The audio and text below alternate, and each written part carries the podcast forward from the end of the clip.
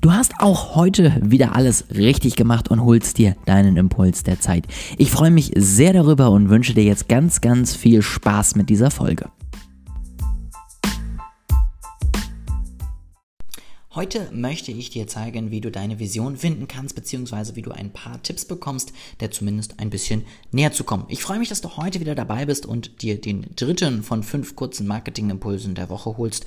Morgen und übermorgen, also jeden Wochentag, gibt es dann noch was Neues auf die Uhren.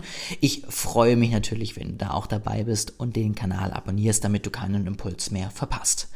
Wie kannst du deine Vision finden? Ich habe dafür ein paar Tipps und es wird dazu auch ein ganzes Video in meinem neuen Online-Kurs geben, der jetzt die nächste Woche wahrscheinlich in die Launchphase geht. Ähm, deswegen wirst du da auf jeden Fall noch mehr zu bekommen. Da wirst du auf jeden Fall noch mehr Wissen zusammen können. Ein paar Tipps möchte ich dir aber mitgeben.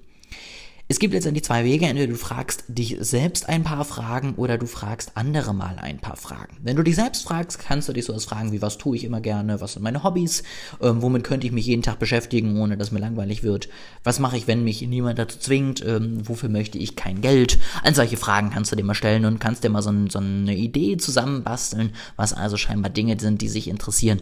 Das kannst du alles niederschreiben und dann letztendlich einfach so ein bisschen mal arbeiten lassen. Also du kannst den Prozess von so einer Vision finden auch nicht wirklich dann verschnellern. Also du kannst nicht sagen, ich hätte die jetzt aber gerne übermorgen, ähm, weil dann ist dringend, sondern es geht wirklich darum, dass du dir auch Zeit lässt, dass du mit den gesammelten Ideen auch ein bisschen einfach verarbeiten kannst und die Zeit auch genießt. Es gehört einfach dazu. Wenn du andere fragst, dann frag sie mal, was ist die eine Sache, für die ich stehe? Aus deinem Sichtfeld.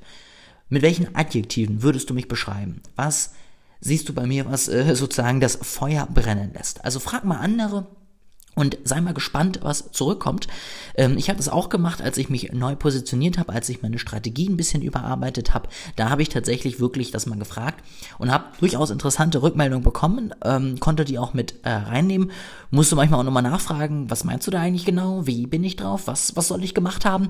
Ähm, also total interessant, kann ich dir wirklich nur empfehlen und hilft dir dann einfach wirklich ungemein nochmal ein besseres Gefühl auch zu bekommen, wie du einfach wahrgenommen wirst und ob diese Idee, die du von dir selber hast, die dir wichtig ist, ob die wirklich stimmt oder ob das nicht vielleicht auch ein Narrativ ist, was du dir gerne erzählen würdest, was du aber so gar nicht umsetzt.